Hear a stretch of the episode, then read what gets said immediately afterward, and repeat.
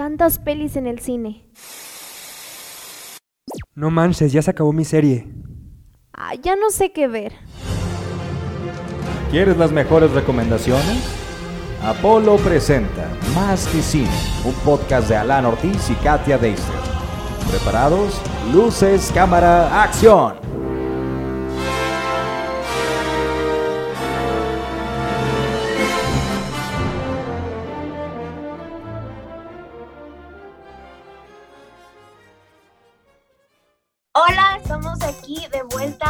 Otra vez, una vez más en tu programa Más que Cine. Yo estoy muy contenta, ya semana mil, ocho mil de cuarentena, pero pues aquí seguimos y aquí estamos con el programa. Alan, ¿cómo estás? Hola Katia, muy bien, ¿y tú? Aquí les estoy hablando desde mi cuarto. Este, ¿cómo estás? ¿Cómo te lo has pasado? Pues bien, pero ahora sí, ya el encierro se empieza a sentir un poco más fuerte, pero pues no importa, seguimos, vamos a hacer lo que sea, porque ya se acaba esta cuarentena, entonces si tenemos que seguirnos quedar, quedarnos en casa unas dos semanas más, vamos a seguir aquí. De hecho, creo que termina hasta el 30 de mayo la cuarentena, entonces pues aquí seguimos. Y caray, todavía nos quedan unas buenas semanas de tener que quedarnos en casa. A propósito, ah, pues ayer estuvimos festejando lo que fue el Día del Niño, pues todos desde nuestras respectivas casas, ¿verdad? Pero pues bueno, yo en mi caso ya no hay pequeñines aquí en mi, en mi, en mi casa más que mi hermano menor. Ah, pero aún así, pues ahí le dimos su abrazo, le dimos su felicitación. ¿Tú qué tal, Katia? ¿Tienes hermanos menores, verdad? Sí, tengo un hermano menor y sí, pues ayer estuvimos también festejándolo, no de una manera como lo hacemos en años pasados, pues ahora tuvimos que estar aquí, pero pues estuvo padre, de todas maneras. Yo creo que lo importante, lo más importante de esta cuarentena, aparte de quedarnos aquí, es pasar tiempo con nuestra familia, tiempo de calidad siempre. ¿Tú qué dices, Alan? Sí, así es, yo he disfrutado, yo creo que es de las cosas que más he disfrutado de estar en casa, el poder convivir con mi familia, el poder este, cocinar todos juntos, el poder este, jugar, eh, ver películas. Entonces, pues como ya comentábamos en, en, episodios anteriores, es algo bueno que ha dejado esto, ¿no? la convivencia familiar y sobre todo pues la comunicación, ya que siento que está muy perdida ya en, en, en pues en estos tiempos que, que, generalmente uno está todo el día en la escuela, en el trabajo y llega a la casa y pues es estar en redes sociales, ¿no? Entonces es bueno poder pasar tiempo de calidad todos juntos. Claro que sí, es bueno poder pasar tiempo de calidad y pues como tú dices, estar unidos juntos en todo momento. Oye, Alan, ¿y qué, qué traemos esta semana? Eh, bueno, ¿qué te parece si comenzamos platicando acerca de cuáles, así comentando muy brevemente, cuáles son nuestras películas o fueron nuestras películas favoritas de la infancia? A ver, ¿qué me cuentas tú, Katia? ¿Cuáles te gustaban más ver? Bueno, a mí siempre me gustaban mucho las pelis de Disney, yo creo que hasta la fecha, yo creo que también muchos de ustedes aman las películas de Disney y yo sí, sí soy gran fan, pero mi película favorita siempre ha sido La Bella y la Bestia, siempre totalmente. Eh, creo que es una película que me sigue desde que tenía aproximadamente como cuatro años, ahí me veías comprando cosas de La Bella y la Bestia, La Bella y la Bestia, siempre. Entonces yo creo que sí es mi película favorita cuando era niña y hasta la fecha. ¿Y tú, Alan? Así es, y luego yo que te conozco porque ya tenemos este, algún tiempo de amistad, sé que es tu princesa favorita, Bella, ¿verdad? Este, que es la que más te gusta. Sí, claro que sí, es mi princesa favorita. Oye, yo, yo también este, crecí con, con, Disney. Yo creo que Disney ha sido parte de la infancia de todos los niños. Este, y pues yo, a diferencia de, muchas personas, eh, yo no crecí como que con las películas de mi, de mi, ¿cómo se dice? De mi época. Porque yo tenía, me acuerdo, tenía los clásicos Disney en VHS, cuando todavía se usaban. Y yo veía Los Aristogatos, veía Dumbo, veía películas como que un poquito más antiguitas. Y yo, yo este, pues son las que más recuerdo que me gustaba mucho ver Robin Hood. Este, entonces, yo creo que yo me quedo con esas, son las que más, este, las que más recuerdo y con las que yo crecí. Mira, yo la verdad sí soy como de que amo mucho, muchísimo las películas de Disney, pero, pero también tengo que agregar las películas más cool también de niños, yo creo, serían las de DreamWorks. ¿okay? También están muy chidas. Este, Shrek, sobre todo, Shrek, perdón, sobre todo es, es, este, como que la, la top, ¿no? La que todo el mundo ama. Este, y pues a mí también me gusta muchísimo DreamWorks, pero sí, yo prefiero, la verdad, yo sí me quedo con este, Disney. Bueno, sí, tienes razón. Disney total. Yo creo que Disney fue y será siempre el rey total de, de este de las películas de caricatura, porque no solo lo digo yo, muchas personas lo dicen. Entonces yo creo que sí, Disney es top de tops. Oye, Alan, ¿y qué tema principal, así como que el plato fuerte traemos en esta semana? Eh, bueno, pues esta semana, o más bien la semana pasada, se estrenó la tercera temporada de La Casa de las Flores. Este, y bueno, es una serie que ha causado también mucho revuelo, que en su momento, cuando salió la primera temporada, este, como también top, eh, que inclusive hubo hasta varios challenges, este, con, con, sobre todo con el, la forma tan peculiar de hablar de uno de los personajes, que fue Paulina de la Mora. Entonces, ahí me gustaría eh, hablar en esta ocasión de la Casa de las Flores. ¿Qué dices tú? ¿Empezamos? Empezamos, Alan, cuéntanos tú primero qué nos tienes de la Casa de las Flores. Ok, bueno. Eh, la Casa de las Flores es una serie que se estrenó en, el año de 2018. Este, es creada por eh, Manolo Caro y narra la vida de una familia que pues a simple vista se ve como la típica familia adinerada, conservadora, que pues que cuida mucho las apariencias, ¿no? Pero en el primer episodio de la primera temporada eh, se cuelga un, o más bien muere un personaje que desencadena una serie de misterios, de secretos que van a afectar a la familia de la Mora, que es la familia principal. Entonces, pues es básicamente la sinopsis en la que gira la trama de la primera, segunda y tercera temporada, ya que a partir de ese suceso es donde empiezan a ocurrir todos los acontecimientos que, que pues eh, les pasan a, a Paulina, a, Virginia, que es el personaje principal de la primera temporada. Y pues poco a poco va, van, revelándose esos secretos y vamos viendo que realmente no eran una familia tan conservadora, ni tampoco este, tan adinerada. Entonces, como que se ve mucho la doble moral de esta familia. Oye, sí, de hecho sí, muchos secretos, este, muchas cosas que se van descubriendo a lo largo de los episodios, este, historias cruzadas, no sé, mucho, mucho drama es lo que contiene esta serie, no sé qué piensas. Así es, de hecho hay, yo he leído varios artículos que la catalogan como una telenovela millennial y pues realmente es eso, o sea, es, es, es, como una manera actualizada de ver las telenovelas.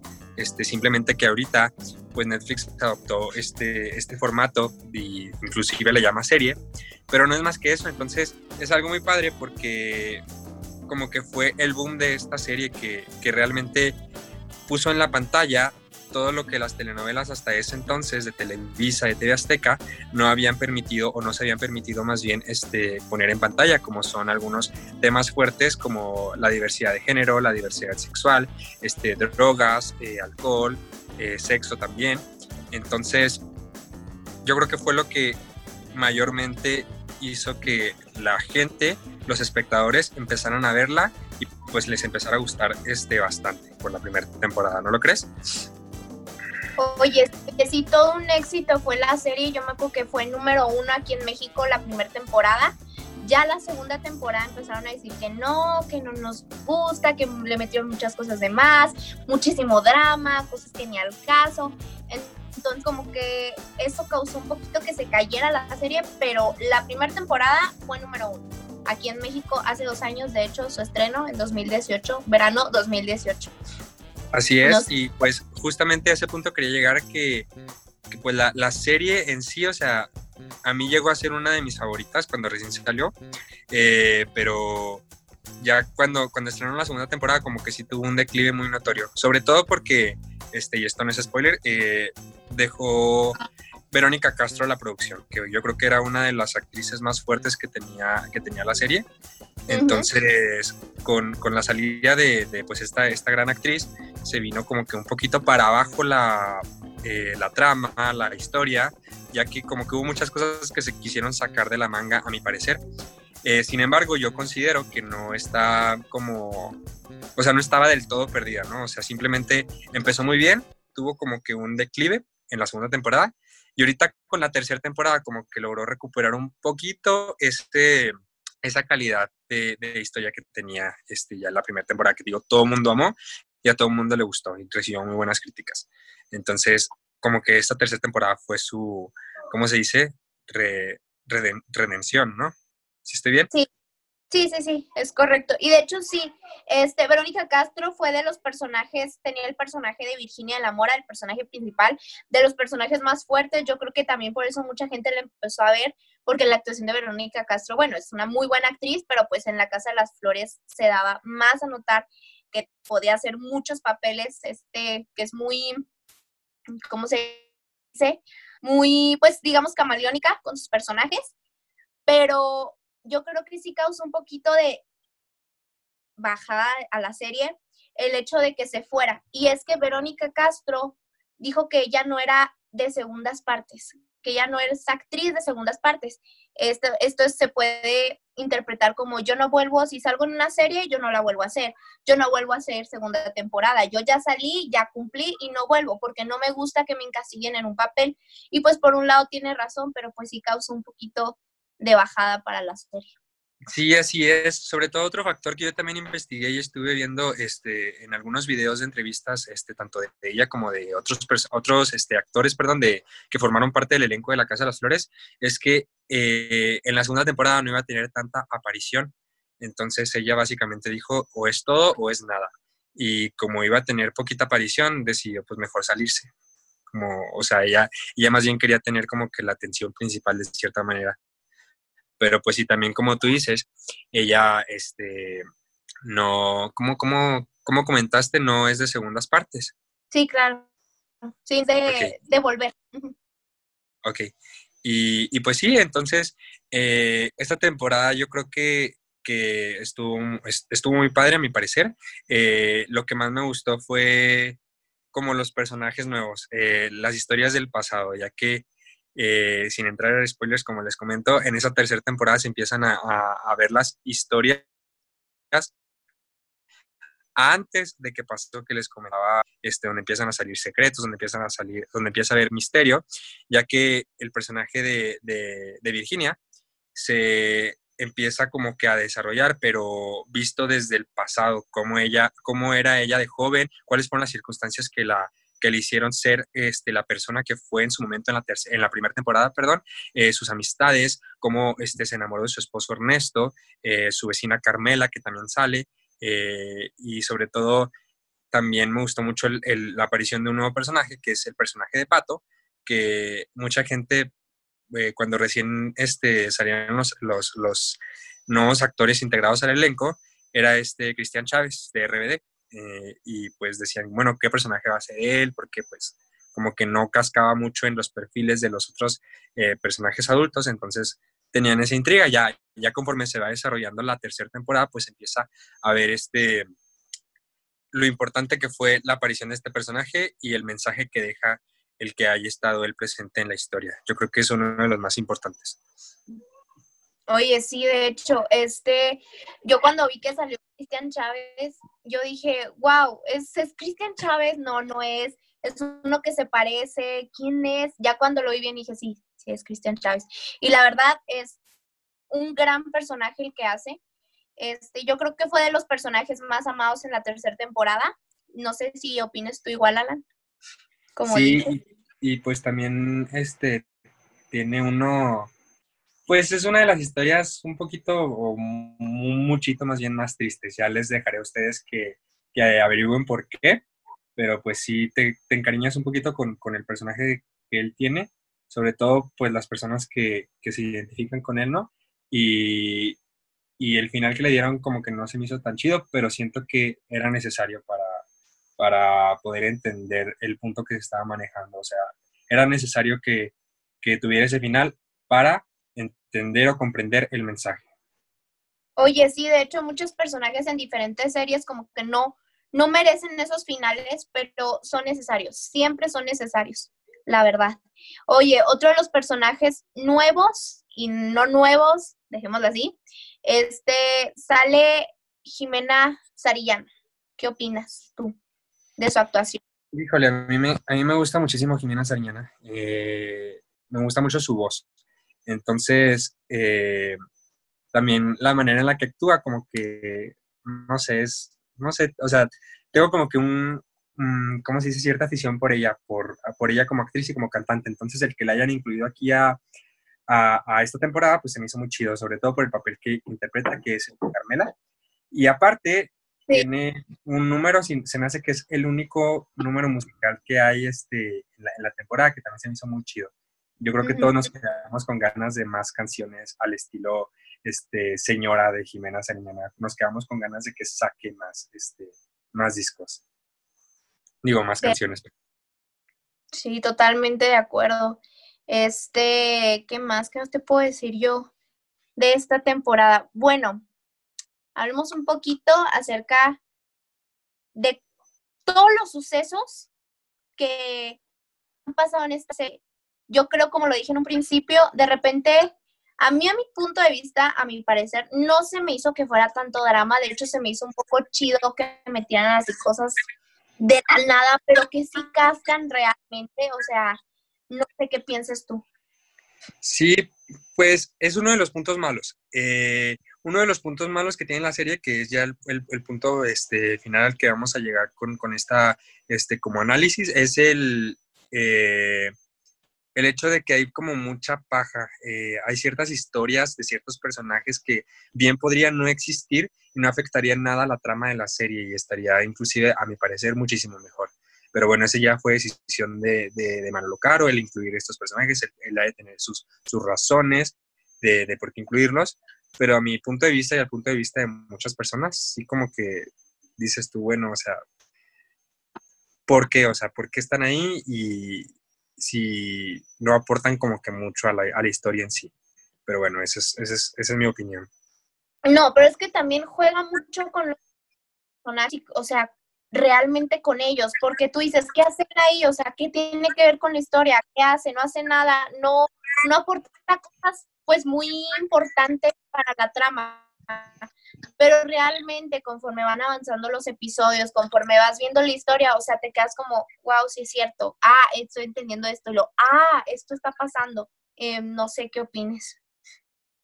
Sí, así es. Este, pues sí, como te comentaba, eh, como te comentaba, es eso, o sea, yo a mi punto de vista sí hubo mucha, como un poquito de paja, que es uno de los aspectos malos que yo vi de la temporada y de la serie en general a partir de la segunda temporada. Eh, sin embargo, pues me parece que retomó bien, eh, retomó bien como que esa calidad en cuanto a, la trama de, de la primera temporada y con esta, con esta tercera temporada, perdón. Entonces, pues en conclusión, yo considero que, que es una buena serie. La verdad a mí me da un poquito de tristeza que ya sea la, temporada final y sobre todo yo creo que yo creo que hubiera hubiera habido más temporadas de no ser por la baja popularidad que tuvo con la segunda temporada, que fue yo creo de las eh, la peor pues. Entonces, eh, pues así así concluye esta serie con la con solo tres temporadas y, pues nada, yo sí les recomiendo que la vean si les gustan, este, si les gustan las novelas, si les gustan los temas este, populares y los temas este, de diversidad, tanto de género como de eh, diversidad sexual, también como aceptación de, de diferentes, ¿cómo se le podría llamar? Eh, diversidad en general, pues. De hecho, sí, este, totalmente de acuerdo. Yo, en mi punto, yo sí la recomiendo. Yo sí recomiendo la, la, este, la serie. Véanla. Hay muchas cosas que ustedes van a decir, ay, ya quiero que, que pase esto, ya me aburrí, pero no. Sigan viendo los episodios, sigan, o sea, sigan avanzando porque sí les va a gustar. Yo sí la recomiendo. Así es, y sobre todo también por la música, que me, que me olvidé mencionar, pero la música también es algo que me gusta mucho de las producciones de Manolo Caro. Este, y sobre todo porque a mí me gusta mucho la música 80s en español, 90s en español, pop en español y pues también inglés. Entonces él siempre maneja como que estos soundtracks muy característicos con canciones muy populares eh, de los 80s, 90s, y principios del 2000 y la actualidad también, ¿por qué no? Y pues es otro de los puntos muy rescatables de esta serie. Entonces esa es nuestra conclusión, este fue nuestro breve análisis y pues sí les recomendamos que la vean porque la verdad es que es una historia eh, que los va a dejar picados por todas las situaciones que les pasan a los personajes. Entonces, eh, eso es todo por esta emisión y pues les damos las gracias por habernos escuchado. Este, les recordamos las redes sociales que es Apollo Talks en, Instagram de, la productora Apolo, que es quien hace posible que nosotros estemos hablando con ustedes. Y bueno, mi Instagram es Alan Ortiz V. ¿El tuyo, Katia? El mío es soy Katia Deister-bajo y los invitamos a seguirnos en todas las redes sociales, como se las dijo Alan. Así es, muchas gracias y nos vemos el próximo viernes. Bye. Bye.